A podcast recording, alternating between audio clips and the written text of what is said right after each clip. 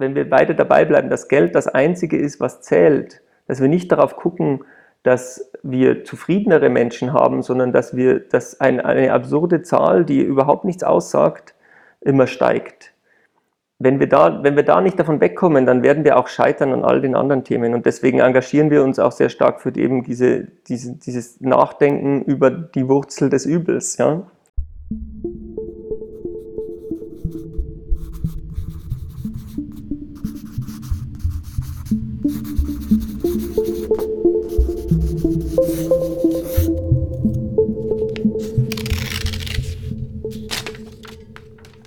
Herzlich willkommen zu einer neuen Podcast-Folge. Und heute sind Bernhard Kurz und Johannes Krone zu Gast vom Institut für U. sage ich mal, Baukunst. ähm, ich finde es ganz interessant, weil ihr so ein bisschen auch auf der Website mit diesem U spielt. Ähm, wofür es letztendlich steht, ich habe, glaube ich, gestern gelesen, ultra geschmeidig. War mein absoluter Favorite. ähm, das fand ich eigentlich ganz cool und ich freue mich wirklich, wirklich riesig, weil ich, ja, wie schon im Vorgespräch gesagt habe, total cool und interessant finde und wichtig vor allen Dingen finde, ähm, was ihr auf eurer Seite, wie ihr das vertretet, wie ihr euch organisiert, was für Werte ihr an den Tag legt und wie ihr diese Werte lebt. Ähm, das würde mich eigentlich ganz grob in dem Gespräch vor allen Dingen interessieren. Aber vorab würde ich sagen, ich weiß nicht, ich finde es immer am schönsten, wenn die Leute sich selbst vorstellen, ganz, ganz kurz. Ähm, ich finde das am am besten und ich glaube, das können die jeweiligen Personen noch immer am besten. Deswegen würde ich sagen, stellt euch gerne vielleicht kurz selbst vor und vielleicht für was bei euch am liebsten dieses U steht in eurem im Namen, sage ich mal, des, des Büros. Ähm, Bernhard, vielleicht magst du kurz anfangen und dann danach ja, Johannes. Sehr gern.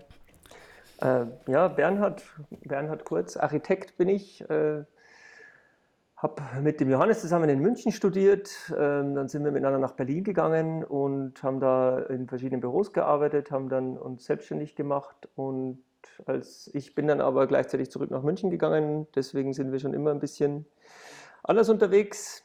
Ähm, wir haben von Anfang an, glaube ich, als Büro ein bisschen anders getickt, äh, was dann bei mir äh, auch dazu geführt hat, dass ich immer auf der Suche war nach einem, einem Rahmen, den das Ganze hat und mich seit einiger Zeit sehr, sehr für die Gemeinwohlökonomie engagiere. Da werden wir ja sicher heute auch noch drüber sprechen. Ja. Das ist auch das, was, glaube ich, jetzt mich da am meisten auszeichnet. Ich, tick, also ich habe schon immer so ein bisschen, äh, was habe ich mich für ökologisches Bauen interessiert im, im weitesten Sinne. Ähm, ist auch, glaube ich, etwas, was mich auszeichnet. Das, ähm, das U eigentlich ist das U, ich vermute mal, dass der Johannes das gleiche sagen wird wie ich, weil das U, äh, das coolste U, was ich finde, ist das Unwirtschaftliche. Äh, und das ist nämlich auch die, das ist eigentlich das, wo es herkommt. Ähm, wir waren, als ich habe ja gerade erzählt, dass wir miteinander in Berlin zum Arbeiten, nach Berlin zum Arbeiten gegangen sind. Und wir waren dann, es war 2008, Zeit der Finanzkrise, und wir haben eigentlich, wir hatten in unseren Büros eigentlich, es gab keine anderen Themen mehr als das Geld. Und uns hat es so frustriert, dass wir aus Spaß das Institut für unwirtschaftliches Bauen gegründet haben. Ähm, sozusagen eigentlich, da ging es jetzt nicht darum, dass man nicht auf Kosten achten kann, sondern da ging es darum, dass man, äh, dass wir der Meinung sind, man muss andere Dinge in den Fokus stellen, wenn man plant. Und ähm, dann, als wir, uns als wir uns da gegründet haben, ein paar Jahre später, vier Jahre später, um genau zu sein, ähm, haben wir nach einem Namen gesucht und dann haben wir tausend Namen durchge durchgekaut und dann sind wir am Ende wieder bei dem äh, Institut gelandet und haben dann aber das U, uns war das ein bisschen zu heikel als junges Büro zu sagen, wir sind das Institut für unwirtschaftliches Bauen, weil dann jeder denkt, ja, die können ja nicht mit Geld umgehen. Und wir fanden es dann ganz charmant, das Ganze auch ein bisschen zu öffnen für andere, für andere U's. Und daher kommt eigentlich die, die, der Name und deswegen ist auch das Unwirtschaftliche mein größter Favorit. Wir haben anfangs das gar nicht auf der Webseite gehabt, jetzt haben wir es wieder drauf gemacht. Warum? Weil wir das Thema Gemeinwohlökonomie nach vorne stehen und stellen und da ist es eigentlich ja auch so, dass man das Wirtschaftssystem anders denken soll.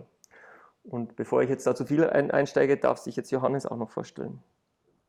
Ja, Bernhard, erstmal vielen Dank, dass du mir mein Lieblings-U-Wort weggenommen hast, aber ich kann ja einfach das Gleiche nehmen. Ich kann jetzt natürlich die Anekdote nicht mehr erzählen. Ja, ich bin Johannes, ähm, genau, mit Bernhard das IFOP gegründet. Ähm, ich wohne mittlerweile nicht mehr in Berlin, sondern in der Nähe vom Bodensee. Ähm, bin da vor elf Monaten ausgewandert, würde ich es mal sagen. Ähm, genau, wohne hier, habe zwei Kinder, ähm, esse gerne, koche gerne. Ich dachte mal so, äh, man muss ja so ein bisschen Poesiealbums, ich bin der Typ für die Poesiealbums Fragen, deswegen gibt es auch die Poesiealbums Antworten. Also essen tue ich auch gerne und kochen tue ich auch gerne. Ja, Das macht Bernhard auch nicht gerne. sowas. Genau, aber irgendwie, man muss ja was über sich erzählen, das ist schon irgendwie ein Teil. Ähm, genau. Und ich glaube jetzt, äh, wir sprechen ja nachher über die ganzen Themen, uns, ja, also ich glaube, was mich auch auszeichnet, ist einfach immer so ein bisschen nicht müde zu werden, darüber nachzudenken, in welchen Verhältnissen man sich und seinen Alltag so äh, sich begibt. Ähm, ich habe schon früh immer probiert, auch in Teilzeit zu arbeiten, weil ich auch andere Interessen hatte und so. Genau. Und so sind Bernhard und ich, glaube ich, relativ unterschiedlich und aber von den Werten und den äh, Zielen und so sehr synchron und da ergänzen wir uns eigentlich, glaube ich, ganz gut. Können wir direkt reinsteigen. Ich finde es ganz spannend, weil das wäre jetzt nämlich eine Einstiegsfrage gewesen, ähm, wie man dazu kommt. Also ob jetzt irgendwie in Anführungszeichen, auch wenn es ein schöner Begriff ist, die, die Idee, dieses, die, die Geschäftsidee in Anführungszeichen, also diese Werte und was will man wirklich, äh, was für, für Ziele will man eigentlich verfolgen, ob die zuerst da waren oder erst die Idee war, okay, lass uns selbstständig machen und dann hat sich daraus entwickelt, dass man irgendwie festgestellt hat, man hat gemeinsame Werte und stellt die wirklich vorne an. Also war das schon so da, dass es mit diesem Aktionismus aus vorherigen Tätigkeiten entstanden ist, okay, wir, wir wollen uns eben nicht mehr irgendwie diesen Gegebenheiten, die wir in diesen Büros vorgefunden haben, zufrieden geben und würden gerne was besser machen und habe dann aus diesem Aktionismus quasi gesagt, okay, dann lass es doch einfach probieren und das versuchen selber zu machen und habe dann eben das, das Büro gegründet. Ähm, genau, also grundsätzlich kam schon das Selbstständigmachen aus einer Art, ja, Unzufriedenheit den, von den Büros, in denen wir gearbeitet haben, die war jetzt, glaube ich, gar nicht so immens. Aber es gab trotzdem immer Sachen, die würde man halt selber anders machen. Ähm, und wir haben uns tatsächlich auch selbstständig gemacht, quasi synchron zu noch Teilzeitarbeit in Büros ähm, um einfach mal auszuprobieren, läuft es. Und dann wurde es halt immer, immer mehr. Ich war dann irgendwann in Vollzeit IFOP und ähm, Bernhard dann kurz danach auch. Ähm, Also was genau. wir schon, vielleicht, also so ganz stimmt es nicht, weil ich war schon, also ich habe mich ziemlich überarbeitet in meinem, in meinem Job. Johannes hat es immer geschafft, nicht zu machen. Ähm, es war schon ganz klar, dass wir gesagt haben, wenn wir uns selber gründen, wir beuten nicht aus. Also wir beuten weder uns noch andere aus. Wir machen keine unbezahlten Praktikas und wir, wir, wir machen keine unbezahlten Überstunden und wir wollen, dass das fair abläuft für alle Beteiligten. Ähm, und als allererstes war das jetzt erstmal, dass wir geschaut haben, dass es für uns fair abläuft. Und äh, das war schon die Basis des Ganzen, dass wir uns überhaupt gegründet haben. Also klar, also diese Themen kamen eher vom Johannes. Der, also, ne, stimmt nicht. Johannes ist im Büro der, der diese sozialen Aspekte mehr im Blick hat. Aber die Unzufriedenheit im Büro, hab, also mit der aktuellen Bürostrukturen, habe ich mehr mit reingebracht, weil ich unter diesen äh, Zuständen mehr gelitten habe als Johannes. Das ökologische Thema, der kommt definitiv eher ein bisschen mehr aus meiner Richtung, aber das hat sich in den letzten Jahren auch viel, viel stärker präzisiert, als es am Anfang war. Wir wollten, am Anfang, muss man schon auch sagen, wollten wir erstmal ein Büro haben, das geile Architektur macht. Ja, es, und so sind wir auch leider Gottes erzogen worden in der Uni. Ja? Also wir, da, ist, da, galt der Entwurf und da hat ja keiner über Nachhaltigkeit äh, oder Enkeltauglichkeit oder Gemeinwohlorientierung gesprochen. Das ich weiß nicht, ob das heute ganz anders ist, aber. Denn ja. Das wäre jetzt, wär jetzt, genau auch, auch eine, eine, Folgefrage gewesen im Sinne von, wie war denn da die Sensibilisierung für im, im Studium? Weil, also ich merke das bei mir auch, dass das jetzt eigentlich ganz, ganz viel durch selbstständiges Erarbeiten, Auseinandersetzen mit diesen Thematiken. Also egal, ob es jetzt das Thema der Nachhaltigkeit ist im Bauen oder eben die, die ich nenne es mal Zustände in, in Büros, was der Umgang mit, mit Überstunden ist, mit der Umgang mit Bezahlung, was der Umgang mit, mit den Möglichkeiten ist, von zu Hause zu arbeiten oder, oder Teilzeitbeschäftigung. Also war das alles, das alles mehr oder weniger danach passiert oder hattet ihr zum Beispiel irgendwie das Glück, dass ihr auch der Thema der Nachhaltigkeit schon im, im, im Studium irgendwie Kontaktpunkte damit hattet und gemerkt habt, okay, das ist irgendwie, das spielt einfach eine Relevanz auch und habt einfach für euch gemerkt, das ist das was, was, was euch auch irgendwie wichtig ist? Oder war das mehr oder weniger auch dann einfach selbst erarbeitet durch privates Engagement? 100% selbst erarbeitet, würde ich sagen. Also ich in, in der ja. Uni war, war Nachhaltigkeit kein Thema zu unserer Zeit. Niente. Also ja. gar nicht. Auch, auch Arbeitsbedingungen waren kein Thema. Also äh, das war ja eher so, dass die, man hatte immer das Gefühl, dass die Professoren eigentlich einen so hindrücken auf dieses, man muss ganz viel, man muss ganz viel schuften, ja. Also man hat ja grundsätzlich immer zu viel Abgabeleistungen gehabt, man hat grundsätzlich Nächte durchgemacht, man hat, das war irgendwie grundsätzlich so, dass, dass man auch dafür schon so, man wurde schon in so einen Wettbewerb, also wir, wir hadern sehr stark mit dem aktuellen Wettbewerbssystem mhm. und man hatte das Gefühl, dass man in der Uni schon in dieses Wettbewerbssystem reingedrückt wird. Also, dass man schon dafür vorbereitet wird, dass man später dann mal ganz viel Wettbewerbe schrubbt. Und das geht ja auch eigentlich fast nur mit Ausbeutung. Ja. Und es ist schon einfach, Uni ist eigentlich, oder jetzt unsere, wir waren an der TU München, das war eine gestalterische Erziehung und keine wertebasierte, inhaltliche Auseinandersetzung mit Architektur oder mit dem gebauten Raum der gebauten Stadt oder Verantwortung für nächste Generation oder so. Mhm. Das, das gab es eigentlich nicht so als Thema. Ich glaube, das ist ja gesellschaftlich auch ähm, präsenter geworden, das Thema im Allgemeinen. Aber da in der Uni, es gab einen Professor, der hat mit Holz gebaut, aber ich weiß nicht genau, ob das ähm, ähm, jetzt einen Nachhaltigkeitshintergrund hat oder ob er halt Bock drauf hatte. Aber ähm, der kam aus einer Holzbaudynastie.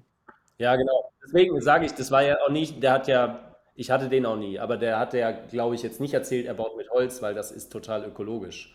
Ja, bei mir ist es ja relativ frisch noch mein Studienabschluss. Also ich habe jetzt im, im Wintersemester ähm, meinen Masterabschluss gemacht und habe auch gemerkt, verfolge jetzt auch so ein bisschen, als ich bei der TU Kaiserslautern studiert und habe da jetzt so ein bisschen auch verfolge das weiterhin auch so ein bisschen in die Richtung, was für Module werden angeboten, was für ProfessorInnen sind irgendwie ähm, dort vertreten und merke, dass das jetzt gerade auch erst ganz, ganz akut wird, dass also die Eva Stricker hatte jetzt eine, eine Gastprofessur ähm, und hat jetzt da quasi Module angeboten, die eben in die Richtung von kreislaufeffektiver Architektur geht, mit rezyklierbarer Architektur, Bauteilbörsen und sowas in die Richtung gehen. Also dass es jetzt erst so richtig damit anfängt.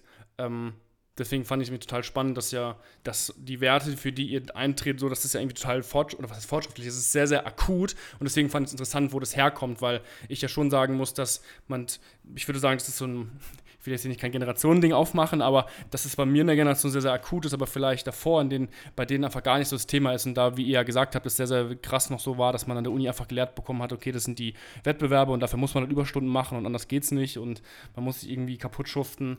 Ich habe schon das Gefühl, also was wir so rückgespiegelt bekommen, auch von jüngeren Mitarbeitenden, äh, ist schon so, dass sich gerade was das Thema Ökologie betrifft, sich viel tut.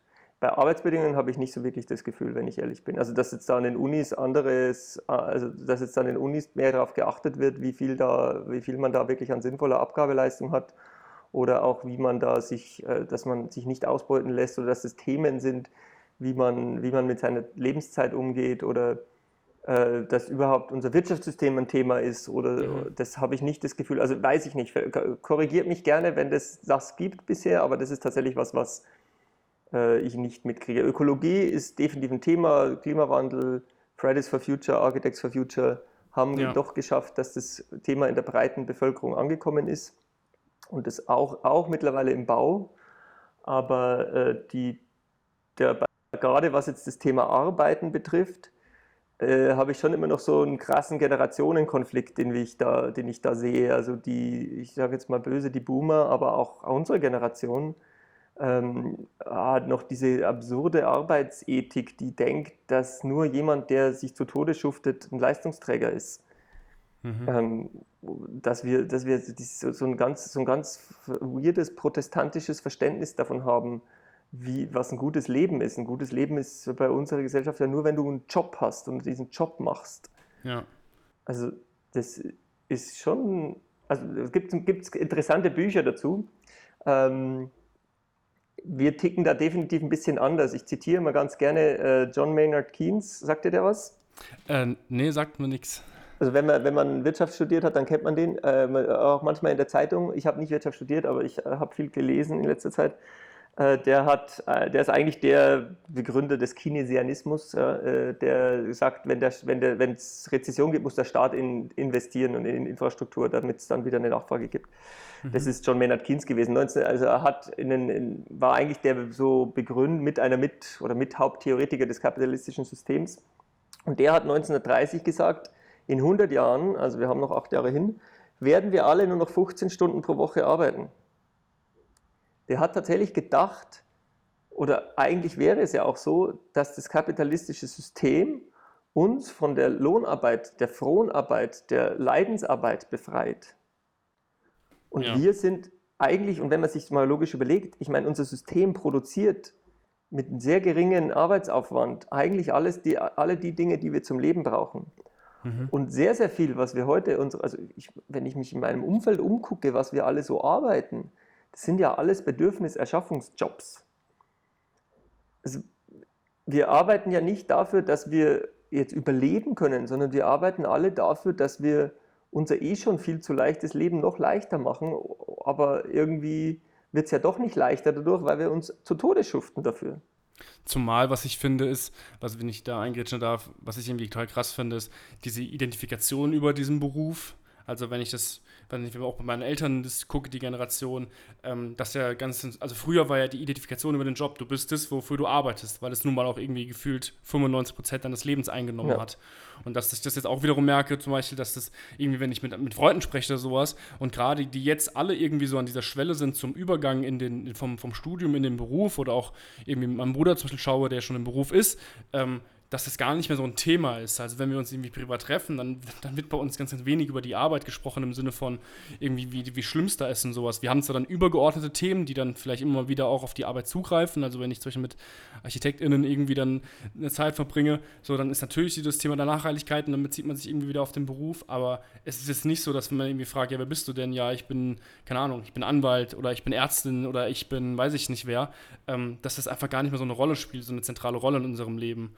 Und hm. ähm, was mich da interessieren würde, ist, also ich habe jetzt auch angefangen zu arbeiten nach dem Studium, auch in also eine 35-Stunden-Woche, also mache das in vier Tagen, weil ich auch einfach gemerkt habe, dass zum Beispiel der Podcast, dass ich da so viel Spaß dran habe, dass ich dem wirklich auch mehr Zeit geben möchte und ich jetzt nicht so als klassische Arbeit wahrnehme, sondern es ist einfach irgendwie halt ein Hobby, was ich irgendwie gerne betreiben möchte und ich auch gemerkt habe, dass mir das viel, viel mehr, mehr gibt für die Arbeit, dass ich viel entspannter auf der Arbeit bin. Und da wollte ich fragen, wie das bei euch ganz ganz, ganz normal oder ganz praktisch gesehen funktioniert. Also dieses, ähm, wie ist es in der Kommunikation mit, mit AuftraggeberInnen, dass ihr sagt, okay, weil ihr habt ja zum Beispiel auf der Website steht ja, dass ihr Vollzeit in 32 Stunden arbeitet. Wie ist dann da, wie wird das denn aufgenommen? Wie ist da die Kommunikation? Wie ist das überhaupt beim ersten Mal irgendwie passiert? Oder ja, einfach aufgenommen, der Umgang damit, dass ihr eben 32 Stunden arbeitet und nicht 40 Stunden und vielleicht nicht jede Woche irgendwie 10 Überstunden macht.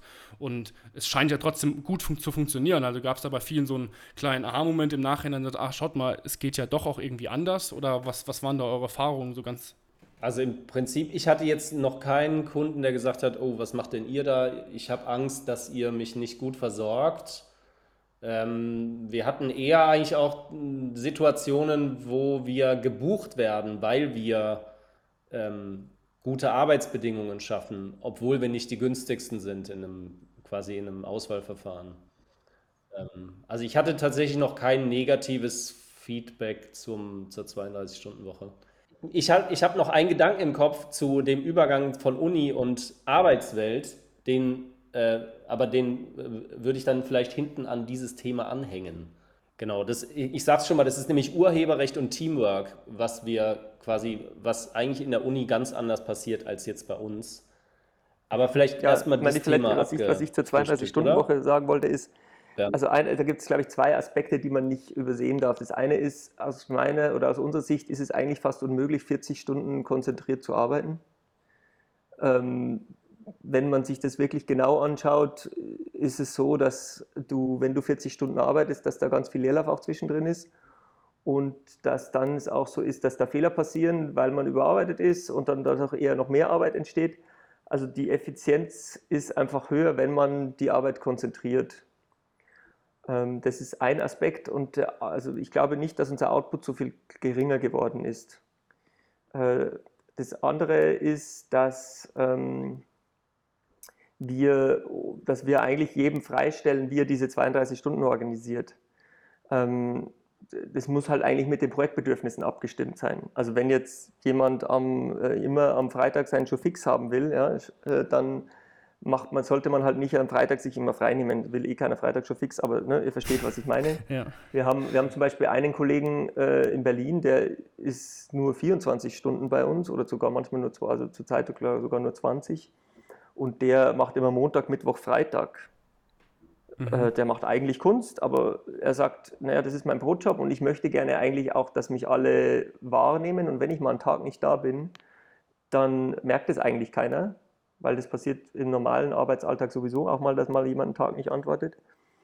Ähm, das funktioniert ganz gut. Also es kann jeder sich so selber einteilen und muss halt gucken, dass sein Projekt entsprechend läuft. Und dann hat es, also bis jetzt hat sich dann tatsächlich noch keiner in irgendeiner Form darüber beschwert, dass wir, dass wir nicht genügend arbeiten würden. Ja, es ist eher andersrum, dass wir versuchen auch, also wir, wir sagen ja, jeder kann arbeiten, wann er will. Äh, Johannes zum Beispiel arbeitet auch mal abends, weil er halt zwei Kinder hat. Oder ja. ganz früh, jetzt letztens von sechs bis neun die ganze Woche. Äh, ähm, das, äh, wir sagen, das kann jeder so einteilen, wie es, wie es funktioniert. Wir bitten aber alle zum Beispiel jetzt nicht am Wochenende Mails zu schreiben oder Telefonate zu führen. Ja. Genauso am späten Abend um zehn noch eine Mail rausschicken, sollten, haben wir jetzt alle gebeten, zu versuchen zu vermeiden. Warum? Weil wir auch nicht, weil wir diese ständige Erreichbarkeit auch schädlich sehen. Ja. Also wir wollen ja gute, frische Leute, in, in, die, die Bock haben, die Zeit haben. Wenn, wenn, du die ganz, wenn du nie rauskommst aus dieser Mühle, dann hast du auch keine frischen Ideen mehr. Wenn du die ganze Zeit angespannt bist, hast du keine, hast du keine Lust mehr, hast du keinen Spaß mehr dran an deiner Arbeit. Und das ist schon, wir wollen Spaß haben an unserer Arbeit und wir sind nur gut, wenn wir Spaß haben an unserer Arbeit. Ähm, dazu noch eine Rückfrage, dann können wir, dann können wir vielleicht zu dem, zu dem Thema kommen, was Johannes noch hatte weil du gerade geschrieben oder weil ihr gerade gesagt habt, dass jeder sich das so ein bisschen selber einteilen kann.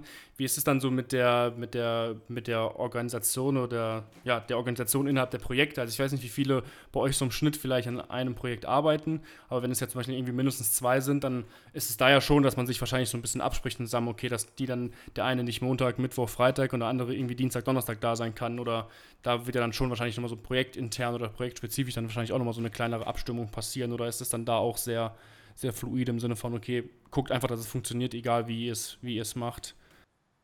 Also wir haben keine Vorgaben dazu. Das, also je nach Projekt müssen sich die Leute, sollen sich die Leute da eigenständig organisieren. Wir würden da nur eingreifen, wenn das irgendwie nicht funktionieren würde. Mhm. Die Ansage ist, bitte stimmt euch ab. Also bei uns ist eigentlich, wir machen relativ viele kleine Projekte auch. Das heißt, eigentlich ist es so, dass Einzelpersonen Projekte allein betreuen aber wir wissen natürlich, jede Person ist mal im Urlaub, jede Person ist mal, keine Ahnung, ab, ab, äh, unabkömmlich äh, äh, oder halt nicht, nicht da. Das heißt, wir brauchen immer eine, Vertretung, eine Vertretungsperson. Das heißt, wir versuchen die, die Leute so zusammen zu strukturieren, dass sie alle äh, jemanden haben, der sie, wenn sie nicht da sind, äh, vertritt. Und innerhalb dieses kleinen Teams müssen sich die Leute halt organisieren. Aber es ist, ich meine, letztendlich ist es schon so, dass wir eine Kernarbeitszeit haben, die sich hauptsächlich vom Montag bis Freitag zwischen ich sag mal 10 und 16 Uhr sind die meisten Leute irgendwie greifbar und man weiß aber mittlerweile, der eine ist halt Dienstag, Donnerstag nicht da und der Johannes ist halt am Nachmittag oft nicht da und man kommt dann schon so, innerhalb der Teams funktioniert es besser wie jetzt im Gesamtbüro-Kontext. Also wir haben eigentlich so zwei, drei wöchentlich machen wir so Team-Meetings. Mhm. Da einen Termin zu finden, ist manchmal ganz schön anstrengend und dass dann auch alle da sind und an alle dran denken und eigentlich finden alle die Teammeetings gut, aber irgendwie hat man dann auch irgendwie einen Stress und es ist anstrengender. Das ist vielleicht das Einzige, wo es ein bisschen schwieriger ist. Die anderen Sachen habe ich tatsächlich jetzt, das funktioniert eigentlich ganz gut. Ja, man muss halt dann gucken, wenn man jetzt äh, Büro, äh, man geht in Urlaub drei Wochen, dann muss man natürlich eine Projektübergabe machen, dann muss man die Person, die das Projekt übernimmt, rechtzeitig briefen und mit reinnehmen. Aber das, ja, da es funktioniert eigentlich ganz gut, ohne dass wir da groß drüber sprechen. Vielleicht ist auch nochmal, also wir haben ja angefangen in zwei Städten, wir waren schon immer quasi in der Cloud und ähm, über Skype eigentlich den ganzen Tag äh, miteinander äh, am Machen. Ähm, wir haben auch quasi je Projekt gibt es immer einen, eine Konversation ähm, und da finde ich, funktioniert es tatsächlich auch gut, wenn dann der eine Kollege arbeitet Donnerstag und schreibt eine Frage rein und dann bin ich schon im Feierabend, aber dann lese ich die Freitag früh und beantworte die oder so. Also, dass man gar nicht, also dass auch einige Themen ganz gut, ohne wirklich synchron da zu sein, auch ganz gut funktionieren. Und wir, wir wissen ja auch alle, wann wir arbeiten und wann wir nicht arbeiten und dann muss man sich halt ein Stück weit mehr verabreden, als dass man quer durchs Büro ruft, wenn man eine Frage hat. Ähm, und ich glaube, das ist tatsächlich aber auch ähm, für Arbeitsabläufe oder für auch das Arbeiten tatsächlich in Ruhe ja ganz gesund, dass man eher arbeitet, sich vornimmt, sich irgendwann zusammenzusetzen, äh, Punkte sammelt und so und dann das bespricht, statt so in, in so einem in so einem Daueraustausch zu sein. Ja, ja ich fand es irgendwie ganz, ja. man hat es, also gut, ich, bei mir war jetzt so während der, als die Pandemie dann losging, da war das wahrscheinlich, wart ihr wahrscheinlich relativ gut vorbereitet, wenn ihr eh schon auch ganz an verschiedenen Standorten wart, was so die Kommunikation angeht. Ähm, aber es war irgendwie ganz, ganz spannend zu beobachten, wie dann sowohl an der Uni als auch halt in den Büros total rotiert wurde. Und auf einmal war es ja dann doch möglich. Natürlich war das irgendwie ein Ausnahmezustand und warum es irgendwie nötig war, ist irgendwie total unschön gewesen, aber auf einmal war es ja irgendwie möglich, äh, von zu Hause auch zu arbeiten und irgendwie digital alles zu, zu kommunizieren und zu, zu besprechen. Und das ist eben so das eine, eines der schönen Dinge, die ich, finde ich, irgendwie so, oder aus der positiven Dinge, die man irgendwie so aus der Pandemie mitnimmt, dass man so sieht, okay, es funktioniert tatsächlich. Also im Büro, wo ich jetzt bin, bei 03 Architekten, so, dann gibt es keine Telefone mehr, sondern auch, die ganzen Visual Fixe und auch FachplanerInnen, so die Gespräche, das wird alles irgendwie ähm, digital abgehalten und es funktioniert ja genauso. Also es tut dem Ganzen keinen Abbruch und ähm, ist natürlich irgendwie total cool, wenn man dann noch sieht, dass es sogar auch im internen Arbeiten so funktioniert, wobei man auch da sagen muss, da sind jetzt einige bei uns auch mit Laptops ausgestattet, so dass man irgendwie flexibel arbeiten kann. Wir haben tatsächlich durch die Pandemie haben wir gar nichts geändert. Also bei uns war es tatsächlich vorher schon so. Das Einzige, was du gerade, also wir, wir hatten vorher zwei stationäre PCs, die haben wir jetzt noch auch, also die haben wir dann auch 2021 haben wir da den letzten verkauft. Bei uns hat jetzt hat jeder einfach einen Laptop, es gibt Bildschirme, man geht da ins Büro und loggt sich ein und ja. Handys, Handy und Laptop und dann kannst du eigentlich arbeiten von wo auch immer du willst. Ja, das äh, wird auch von allen extrem gewertschätzt, diese Flexibilität und diese Freiheit. Äh, Johannes, du hattest vorhin noch ein Thema, was, was wir so ein bisschen hinten angeschoben hatten. Ging es, glaube ich, um, ums, ums Studium, der Wechsel Studium zu Berufseinstieg? Ja, genau, das hatte ich vorhin, als es so um Studium gibt und ist, was, was lernt man im Studium und wie ist dann der Arbeitsalltag und so. Ähm, ein, ein Ding, was wir auch eigentlich das fest in den Köpfen aller ArchitektInnen, die uns begegnen, die bei uns arbeiten, ähm, erstmal drin sitzt, wenn die aus der Uni kommen, ist, dass der, ähm, der oder die Architektin die, die, den, den Vorentwurf, sage ich mal, macht, die große Skizze, die tolle Idee hat, dass das irgendwie, das ähm, ist die wichtigste Person am Projekt und der wird so die, die Urheberschaft zu, zugeschrieben. Ähm, na, das ist so der Frank Geary, der zerknüllten Papier, schmeißt es hin und dann müssen 100 arme Mitarbeitende irgendwie daraus ein Haus machen. Und es ist aber sein Gebäude und er ist der Held. So. Und ähm, das kommt da, damit einher so ein bisschen auch, wie sind denn Arbeitsstrukturen? Also ist, arbeitet man im Team oder arbeitet man alleine oder ähm, ist man der Star-Architekt mit seinem Gefolge?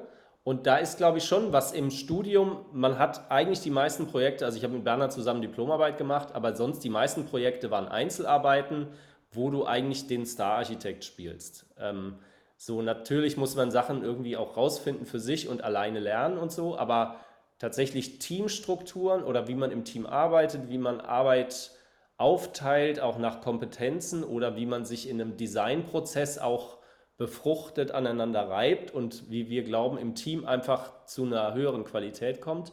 Das hat in der Uni gar nicht so eine Rolle gespielt und das ist auch eine Geschichte, die einfach total tief bei den Leuten drin sitzt. Dieses, naja, ich habe ja nicht den, das ist ja nicht mein Entwurf. So, dann, ähm, dann mache ich das jetzt gerne und so gut ich kann, aber es ist ja irgendwie nicht mein Entwurf. Also so ein bisschen dieses wehmütige, äh, wenn man den Entwurf nicht selber gemacht hat. Ähm, und das ist unserer Meinung nach, also wir haben uns schon im Studium hat sich rauskristallisiert, der, äh, kristallisiert, der eine von uns macht lieber das, der andere das und kann das eine auch besser oder das andere. Und so hat sich es eigentlich jetzt auch in der Arbeit, im Arbeitsalltag bei uns so ein bisschen strukturiert, wer von uns was macht. Und wir sind aber halt der Meinung, ja, wir zusammen haben das erschaffen. Ne? Also mhm. nicht nur Bernhard und ich, sondern auch alle anderen Mitarbeitenden. Und da ist ja wurscht, einer macht halt die Skizze, weil er halt die Skizze besser kann und der andere quält sich durch die Details. Und, Merkt man schon an der ähm, Wortwahl, was der Johannes besser findet. Jedes Projekt ist halt scheiße. naja. Er quält sich durch, ja, stimmt. Nee, genau. Aber ja, aber das ist halt, wenn man jetzt zum Beispiel unser Baugruppenprojekt anschaut, ne, da habe ich ähm, hier, da war ich über den Sommer am Bodensee in Badehose einen Vorentwurf gemacht und dann gibt es aber einen Mitarbeiter, der einfach anderthalb Jahre Ausführungsplanung und Begleitung der Baustelle äh, durchmacht. Da ist doch irgendwie natürlich da auch total viel Arbeit und und auch Kreativität und auch Kreativität. Das ist, finde ich, auch noch ganz wichtig. Genau, es ist ja eigentlich the, detail makes the product. Ich weiß nicht, wer hat es gesagt, Eames. Ähm, so, also jede Architektur kannst du ja ruinieren am Detail. Ne? Am einfachsten geht es beim Einfamilienhaus, würde ich sagen. Ähm, aber so, deswegen, und, und das ist uns irgendwie wichtig, dass quasi die Urheberschaft für das Projekt, die ist beim IFOP und nicht bei dem oder der, die irgendwie. Deswegen heißen wir ja auch nicht Nachname, Nachname ArchitektInnen. Ja, sondern wir, deswegen also das ist auch ein Grund, warum wir Institut heißen, ist, weil wir dieses Gemeinschaftliche zeigen wollen. Und vielleicht muss man da auch noch ergänzen, wir sind, oder wir merken, das ist gar nicht mal, dass wir der Meinung sind, sondern wir merken, Entwürfe werden besser, wenn da mehrere Personen dran arbeiten. Eine Einzelperson ist nie die, ist nie die einzige Person, die da Ideen reinsteckt. Und wenn es nur eine Einzelperson macht, ist es nie so gut, wie wenn da zwei dran arbeiten. Und oft ist es auch so, der eine gibt ein Stichwort, was den anderen auf eine Idee bringt. Wer hat denn jetzt die Idee gehabt? Der das Stichwort gegeben hat oder der, der die Idee ausgesprochen hat? Also das ist nicht so, so abgrenzbar und soll es auch nicht sein. Und warum wir das Büro intern auch so viel diskutieren, ist, dass wir äh, schon merken, wir haben, äh, obwohl wir so kleine Projekte haben, bearbeiten relativ viele Leute an einzelnen Projekten mit. Und wir haben gemerkt, dass es manchmal so eine Unzufriedenheit gab damit, ja, ich muss jetzt schon wieder die Details zeichnen so oder irgendwie so. Oft sind es aber Leute, die können am besten Details zeichnen und sind vielleicht, die tun sich ganz schön schwer mit, dem, mit, dem, mit den Skizzen am Anfang, aber weil sie es von der Uni so reingetrichtert bekommen haben, dass nur dann, das ist nur dann dein Projekt, wenn du den ersten, den ersten Sketch gemacht hast. Ja, deswegen bist du, hast du immer so das Gefühl, das ist eine, weniger wert, wenn ich jetzt nur in Anführungsstrichen die Details zeichne. Und, äh, oder nur die Bauleitung mache. Ja? Und das ist ja genauso wichtig. Also alle Teile eines Projekts sind total wichtig und haben einen kreativen Anteil. Und nur wenn alle gut funktionieren, dann wird es ein gutes Projekt. Und das haben wir versucht oder versuchen wir immer wieder. Und ich glaube, wir sind da mittlerweile relativ weit gekommen, auch in den Köpfen unserer Mitarbeitenden äh, zu verankern, dass wir die Wertschätzung für jede Phase sehen und dass wir es wollen, dass sich jeder da auch gewertschätzt fühlt und dass wir nicht wollen, dass irgendjemand denkt, äh, es ist nicht sein Projekt, nur weil der Johannes den ersten Sketch gemacht hat. Ich finde es, ich find es jetzt ja. mal aus, aus, der, aus, der, aus meiner Sicht zum Beispiel als, als Angestellter, ähm, es ist ja eigentlich total guter, total guter, schöner Gedanke, weil ich habe mich schon öfters auch früher schon bei Praktika und sowas erwischt, dass man, dass es einfach schon noch was anderes ist, wenn man einfach auch dieses Gefühl hat, ich arbeite, für, also ich bin wo angestellt und arbeite für jemand anderen. Aber wenn das eben so diese, dieses, dieses Gemeinwohl im Fokus ist, dass alle irgendwie eine Beteiligung an diesem Projekt haben, ich finde, dann ist es eine ganz andere Motivation, an so einem Projekt zu arbeiten. Und was ich auch schon oft irgendwie so mitbekommen habe, ist, dass wenn dann irgendwie ein Entwurf gemacht wurde und dann hat man die Abteilung, die macht einen Entwurf und dann switcht es über in, dann in den Bereich, wo es dann irgendwie umgesetzt wird und dann ist das so, ich finde zum Beispiel dazwischen gar keine Kommunikation statt und dann ist dann irgendwie so ein, wie so ein, so entstehen so zwei Fronten, die einen regen sich über die auf, die davor den Entwurf gemacht haben ähm, was sie sich da ausgedacht haben. Man muss irgendwie kämpfen, das umzusetzen und die anderen wollen mit denen dann aber nichts zu tun haben und irgendwie nicht miteinander sprechen. Aber wenn das alles so auf so einer sehr flachen Ebene passiert, ist es ja auch viel, viel harmonischer miteinander zu arbeiten und ja, man kommt mit einem ganzen, ganz anderen Elan, finde ich, eine ganz andere Motivation und Spaß irgendwie in der, in der Tätigkeit voran, würde ich jetzt würde ich jetzt mal sagen. Oder kann ich mir sehr es gut tut vorstellen. auch manchmal ein bisschen weh, wenn man, also wir sind da so geprägt aus der Uni, äh, das, dieses dicke Stift-Thema, ja, also der, die erst, der Napkin-Sketch oder wie auch immer man es nennt. Und wenn man aber merkt, dass man die Talente irgendwo anders hat und vielleicht, also bei mir ist es ganz klar so, ich kann, also ich, das weiße Blatt Papier ist nicht meine Stärke. Das, also da am Anfang kann ich meine Stärken nicht ausspielen. Das war relativ hart, sich, mir das irgendwann mal klar zu machen. Ja? Aber ich merke auch, dass ich in anderen Phasen einfach viel besser bin und dass aber ein Projekt nur gut wird, wenn all diese Phasen funktionieren. Und ich auch gemerkt habe, dass meine Verantwortung dafür, dass das Ding gut wird, äh, oder dass auch die, die, die, ja, dass das Konzept erarbeitet wird, dass das Konzept ausgearbeitet wird, dass das Konzept erblüht, wenn man es mal poetisch sagen will, die Verantwortung der Person ist, die danach arbeitet. Und ähm, auch wenn es weh tut, ich bin nicht der dicke Stifttyp, aber ich weiß, dass ich genauso viel Anteil habe an einem guten Projekt wie der, der den dicken Stift schwingt. Und das ist total wichtig, auch für die eigene, für die eigene Wertschätzung, sage ich mal. Ja? Weil, wir als, weil wir sind halt einfach so bescheuert, erzogen worden. Ich weiß nicht, ob das heute in der Uni auch noch so ist, aber bei uns war das hart so. Dieses Star-Architekten-Getue und dieses Nachname, Nachname, ArchitektInnen, Büronamen, das ja immer noch das Hauptding ist. Das heißt, würdet ihr sagen, weil, also ich würde sagen, der Großteil unserer ZuhörerInnen sind ja noch am Studieren, ähm, das heißt, würdet ihr schon sagen oder auch empfehlen, einfach sich im Studium zum einen vielleicht ein bisschen im Sinne, also mehr Zeit lassen, jetzt nicht davon einfach nur irgendwie faul sondern wirklich Zeit nehmen, um irgendwie auch eigene Stärken kennenzulernen und aber auch mehr in, in Teams zu arbeiten, einfach und die Möglichkeiten zu nutzen, irgendwo in Gruppen einzusteigen, weil man einfach durch die Reflexion und das Ping-Pong-Spielen von Meinungen mit jemand anderen einfach sich viel, viel mehr kennenlernt, als wenn man einfach alleine vor sich hin brodelt. Total. Ich finde ich find auch, also ich, auch bei uns im, im Studium gab es so, es gab so Entwurfsstudios, die waren total konkurrenzig. Also da hat keiner irgendwie mit dem anderen gesprochen. Und ich hatte auch ein Entwurfsstudio, da waren relativ, da waren die Leute, mochten sich irgendwie gegenseitig und dann hat man total viel über die, gegenseitig über die Entwürfe gesprochen und das hat einen sau viel weitergebracht. Und solche Sachen versuchen wir schon auch ins Büro reinzubringen. Ähm, eigentlich, dass man, also, also da sind wir eigentlich gerade dabei, das so gewissermaßen so ein bisschen sogar zu institutionalisieren, dass man sagt, naja, wenn jetzt eine Person den Entwurf macht, dann hol die bitte diese Person mit dazu äh, und das, um das rund zu machen, um das durchzusprechen, um euch äh, die, die Gedanken zu machen. Oder wenn du jetzt keine Ahnung Details sein, dann hol dir den dazu, der, äh, der die meiste Erfahrung mit den Details hat oder da ein gutes Händchen dafür hat und sprich das mit dem durch, weil dann wirst du wieder anderen Input bekommen, den du brauchst.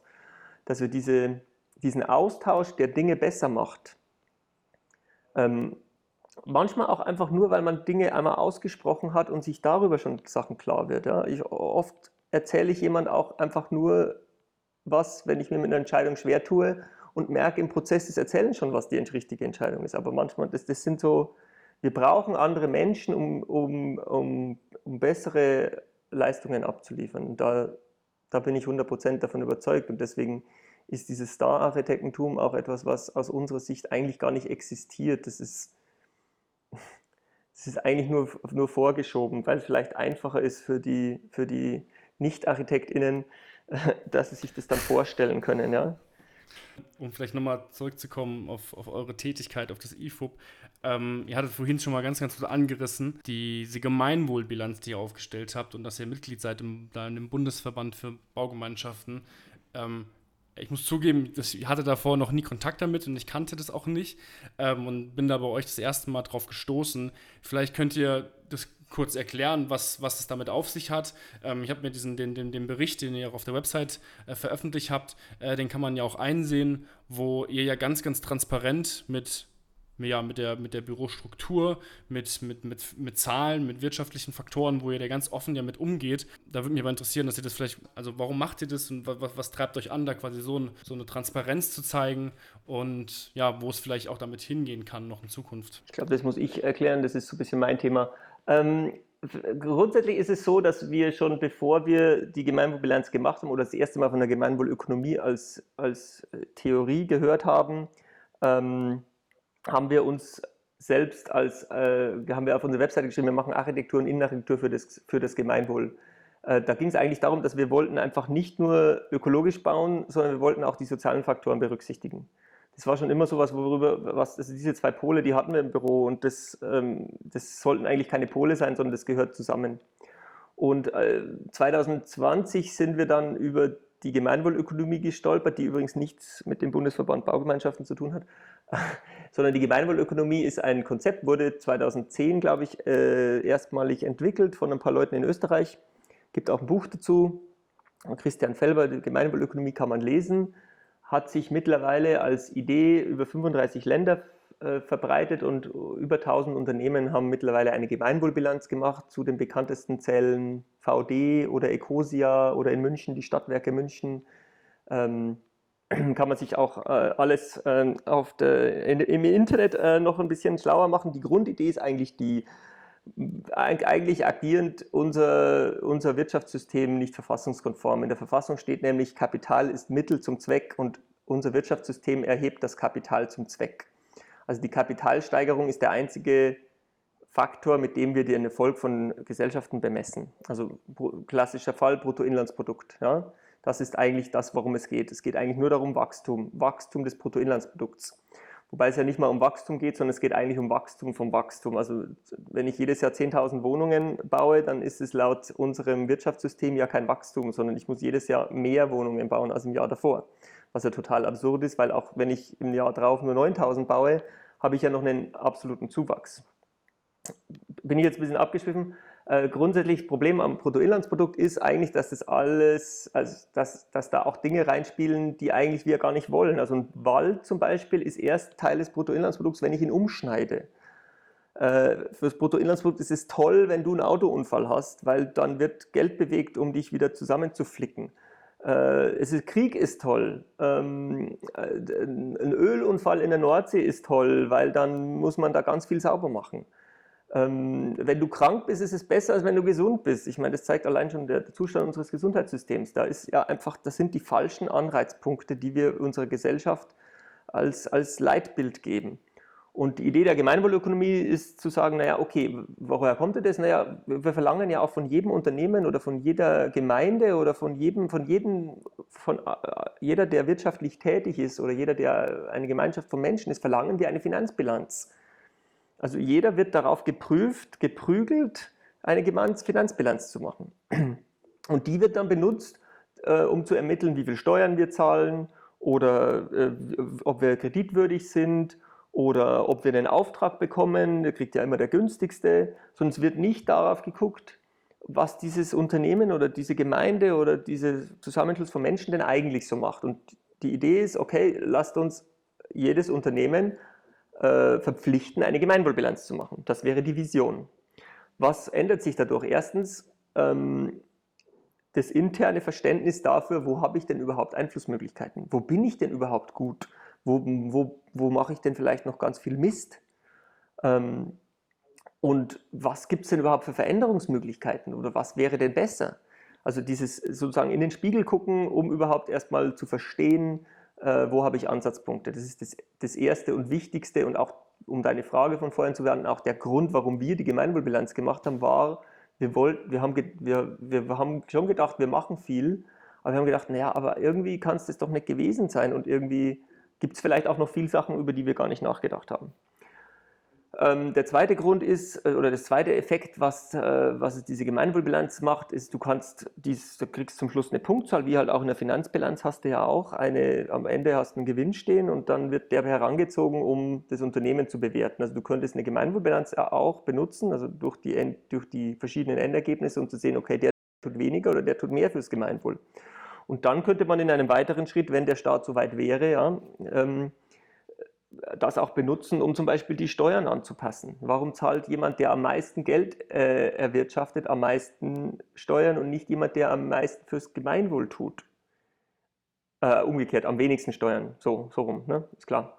Also warum wird, das, warum wird das bemessen? Warum geht ein Kredit nicht an Leute, die gute Dinge damit vorhaben, als an äh, Leute, die Schindluder damit treiben wollen? Ähm, all diese, oder warum geht ein Auftrag immer an den billigsten und nicht an, dies, an den, der eigentlich der günstigste ist, ja? das, sondern der, der, der eigentlich fürs, für das Gesamtgemeinwohl eigentlich der ist, der am meisten tut ja? und am meisten zurückgibt und vielleicht dann gar nicht so viel Kosten verursacht. Das ist die Grundidee äh, der Gemeinwohlökonomie und äh, wir haben das als Büro gemacht und es ist ein intensiver Prozess, der dauert auch Zeit, aber wir haben den als extrem bereichernd empfunden und er hat auch dazu geführt, dass wir sehr viele Dinge intern angestoßen haben, Dinge, die wir schon immer vorhatten, mal durchgeführt haben. Also die 32-Stunden-Woche ist, haben wir im Zuge der ersten Gemeinwohlbilanz eingeführt, weil wir gesagt haben, jetzt komm, jetzt machen wir das einfach mal. Und wir haben dann auch so Sachen gemacht wie das Handbuch des gemeinwohlorientierten Bauens entwickelt, weil wir gemerkt haben, dass ganz viele Sachen bei uns im Büro rumschwirren und wir sie aber, um sie mal greifbar zu machen, mal niederschreiben müssen.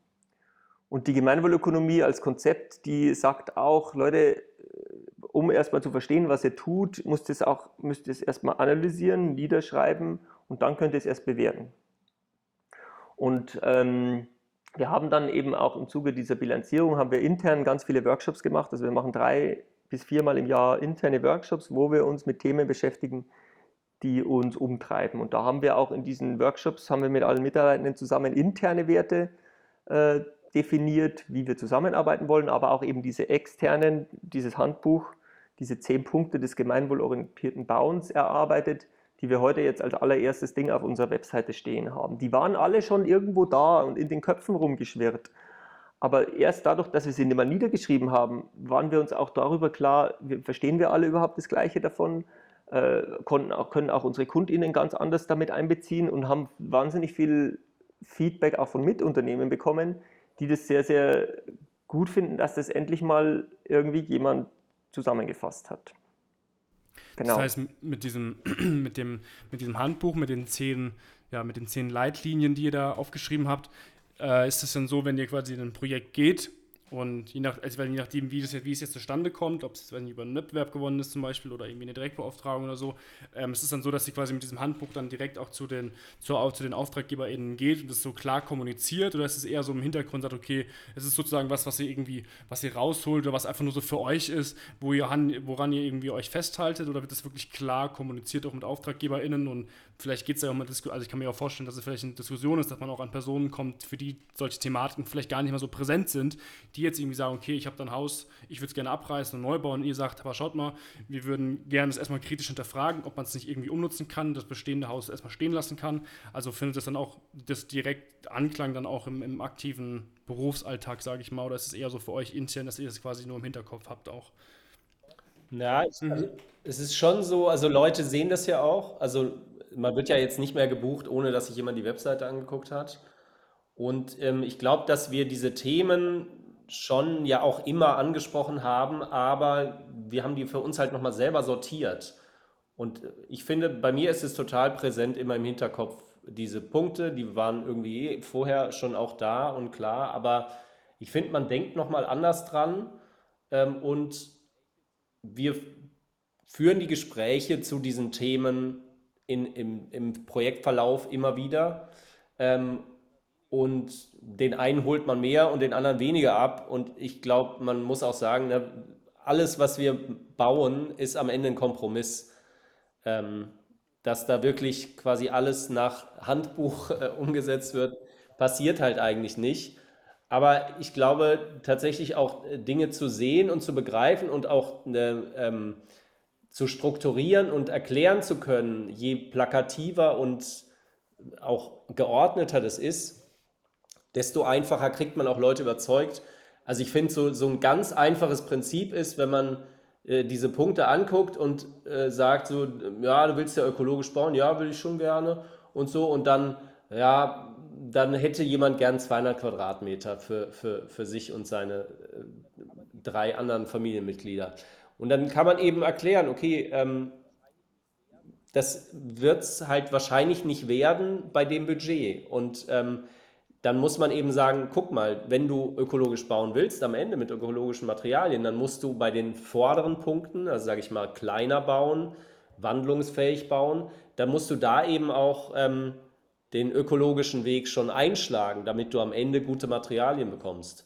Und ich glaube, dadurch, dass man das anhand dieser Punkte so ganz gut so aufdröseln kann, haben wir da jetzt auch, seit es so visualisiert ist, schon, sind wir besser, die Leute da abzuholen und davon zu überzeugen oder zu motivieren, in so eine Richtung äh, flexibler oder offener zu sein. Also ich habe das Gefühl, Grundrisse werden gerade natürlich auch, weil das Bauen teuer ist und ähm, die Kredite beschissen, ähm, werden kleiner da ist eine Bereitschaft viel größer dafür da und dann ähm, schafft man es am Ende. Ich glaube, vielleicht noch ergänzend dazu ist es so, dass also diese zehn Punkte, die sind nicht nach Wichtigkeit sortiert, sondern nach Zeitpunkt im Projekt. Das heißt, man hat eigentlich zu jedem Zeitpunkt im Projekt irgendwo einen Punkt, an dem man gerade im Hinterkopf hat. Und äh, das finde ich relativ wichtig. Also das, es ist nicht so, dass die alle gleichzeitig kommen, sondern das ist eigentlich, du hast den Projektverlauf stößt du auf jeden und der eine ist irgendwann auch mal abgeschlossen und dann kommst du, kommst du zum nächsten. Das finde ich ziemlich wichtig. Und das andere ist, was wir schon merken, ist, dass äh, unsere KundInnen, denen müssen wir das zum Teil gar nicht mehr erklären, ähm, außer sie sind ganz frisch. Ähm, sondern die, die, haben, die waren schon mal drauf auf unserer Website, die haben sich das angeschaut, die haben uns zum Teil auch ausgewählt, weil wir das so voranstellen und die, die wissen die Sachen zum Teil schon und dann reicht es oft nur noch in, in einem Nebensatz und das heißt, ah ja, ja, klar. äh, heißt jetzt nicht, dass das alles dass es dann plötzlich ein Kinderspiel wird. Ja, man hat trotzdem, wir leben, erstmal leben wir in einem System, das diese Dinge nicht belohnt. Ja, also wenn ich jetzt äh, mal ein klassisches Beispiel, äh, Recyclingmaterialien einsetzen ist teurer als neue Materialien. Also nicht Recycling, sondern einfach äh, äh, Reuse. Also wirklich Materialien ausbauen und woanders wieder einbauen ist teurer als neue Materialien zu kaufen. Wird nicht belohnt. Das heißt, ich muss da wirklich viel Überzeugungsarbeit leisten, um diese Dinge in ein Projekt unterzubringen oder sie vielleicht sogar selber machen. Ähm, das heißt, es ist, wie Johannes schon gesagt hat, immer ein Kompromiss, was am Ende rauskommt, leider. Aber wir schaffen es, diesen Kompromiss immer weiter in die richtige Richtung zu schieben. Da bin ich schon davon überzeugt. Und je nach KundInnen ist es auch immer ein bisschen mehr oder ein bisschen weniger. Aber grundsätzlich, glaube ich, schaffen wir den Diskurs in der Hinsicht zumindest mit den Leuten, die mit uns arbeiten, zu verschieben. Und das ist eigentlich das, was uns am meisten belohnt. Ähm, genauso mit der Gemeinwohlbilanz, dass wir es schaffen, eine Inspiration zu sein für andere. Dass wir es schaffen, dadurch Leuten Dinge bewusst zu machen, über die sie vorher gar nicht nachgedacht haben dass wir dadurch, dass wir dadurch sozusagen einen Anreiz darüber geben, unsere, unsere Systeme, in denen wir agieren, zu überdenken und neu zu denken. Das ist eigentlich das, was uns teil, teil, also was mich zumindest morgens aufstehen lässt und nicht mehr die nächste geile Fassade zu entwickeln. Das ist eigentlich ein ganz schönes Schlusswort. Ich habe irgendwie noch, aber trotzdem noch ein Thema, was mich so ein bisschen interessiert. Ähm, Jetzt ist es ja so, also wie gesagt, ich, als ich auch auf eure Website gestoßen bin und diese klar kommunizierten Werte gesehen habe, war das zum ersten Mal, dass ich das irgendwie so mitbekommen habe von einem Architekturbüro. Und ich finde das, auch wenn dieses Thema ja sehr präsent ist und alle irgendwie sagen, oh, wir wollen nachhaltiger bauen und wir müssen auf die Umwelt aufpassen, ist es ja trotzdem so, dass der Großteil gefühlt da noch gar nicht so proaktiv mit umgeht oder so klar kommuniziert, wie ihr es zum Beispiel tut. Und es ist mal eine Frage, was, was müsste passieren oder wäre es, oder ist es eine realistische Vorstellung, dass relativ bald, was ja passieren muss, relativ bald irgendwie, dass man anders baut, äh, dass da auch die großen, ganz, ganz großen, weltberühmten, weltbekannten Architekturbüros, dass die eben auch nach so einem Handbuch oder nach so einem Leitfaden arbeiten, um dass da eben was passiert oder glaubt ihr auch, dass einfach gewisse Strukturen mittlerweile so festgefahren sind, ähm, dass so ein Wandel bei solchen großen Strukturen vielleicht gar nicht funktioniert, so schnell und so, so unproblematisch. Und das bei euch einfach auch gut funktioniert, weil ihr quasi von Anfang an euch schon diesen, an so einem, an so einem Leitfaden, der zwar noch nicht runtergeschrieben war, aber ihr hattet die Werte schon von Anfang irgendwie auf der Hand, dass es deswegen auch gut funktioniert und das bei so großen Strukturen vielleicht gar nicht so einfach möglich ist, wenn es überhaupt möglich ist. Möglich ist es sicher. Ich glaube, das große Thema ist, also es gibt Lösungen für all diese, also es gibt für fast alle der Probleme, die wir haben, gibt es Lösungsansätze. Ähm, das große Thema ist, wenn wir nicht an die Wurzel der Probleme rangehen, und das ist die ständige, das ständige Wachstum des Bruttoinlandsprodukts als Hauptziel unserer Gesellschaft, als einziges Ziel unserer Gesellschaft. Wenn wir da nicht rangehen, wenn, das, wenn wir weiter dabei bleiben, dass Geld das Einzige ist, was zählt, dass wir nicht darauf gucken, dass wir zufriedenere Menschen haben, sondern dass wir, dass ein, eine absurde Zahl, die überhaupt nichts aussagt, immer steigt. Wenn wir, da, wenn wir da nicht davon wegkommen, dann werden wir auch scheitern an all den anderen Themen. Und deswegen engagieren wir uns auch sehr stark für eben diese, diese, dieses Nachdenken über die Wurzel des Übels. Ja? Und ähm, da glaube ich sehr fest dran. Ich glaube, äh, klar, es, man merkt schon, es müssen jetzt alle irgendwie müssen nachhaltig werden und bla bla. Das ist aber oft auch einfach ein Greenwashing.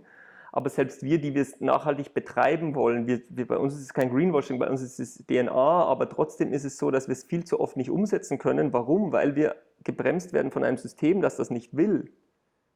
Das System will das nicht. Es gibt kein grünes Wachstum. Das einzige ewige grüne Wachstum, was es gibt, äh, ist Krebs. Und das endet normalerweise im Tod des Patienten. Ähm, also wir müssen diese grundsätzlichen Strukturen hinterfragen. Wir brauchen eine Systemwende und dann wird die Bauwende automatisch kommen.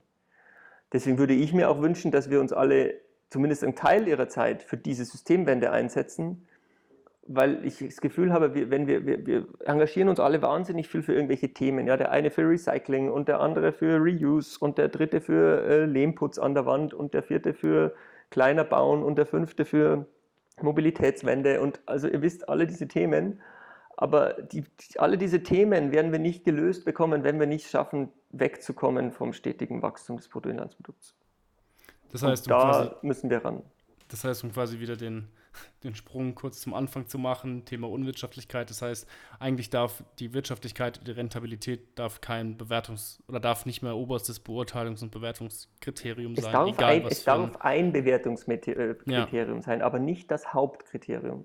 Wenn ein Unternehmen wahnsinnig viel für das Gemeinwohl tut, aber auf dem, auf dem Papier rote Zahlen schreibt, ja, dann tut es ja letztendlich, dann hat es keine roten Zahlen, ja. weil es Gewinne für die, für, das, für die Gemeinschaft erzeugt. Und wer sich jetzt an dem, äh, viele stoßen, stoßen sich immer ein bisschen an diesem Thema Gemeinwohl, das heißt ja nichts anderes als ein gutes Leben für alle. Alle Menschen sollen ein gutes Leben haben. Und das ist das Ziel. Und da kann eigentlich doch keiner was dagegen haben. Ich finde, das ist ein schönes Schlusswort.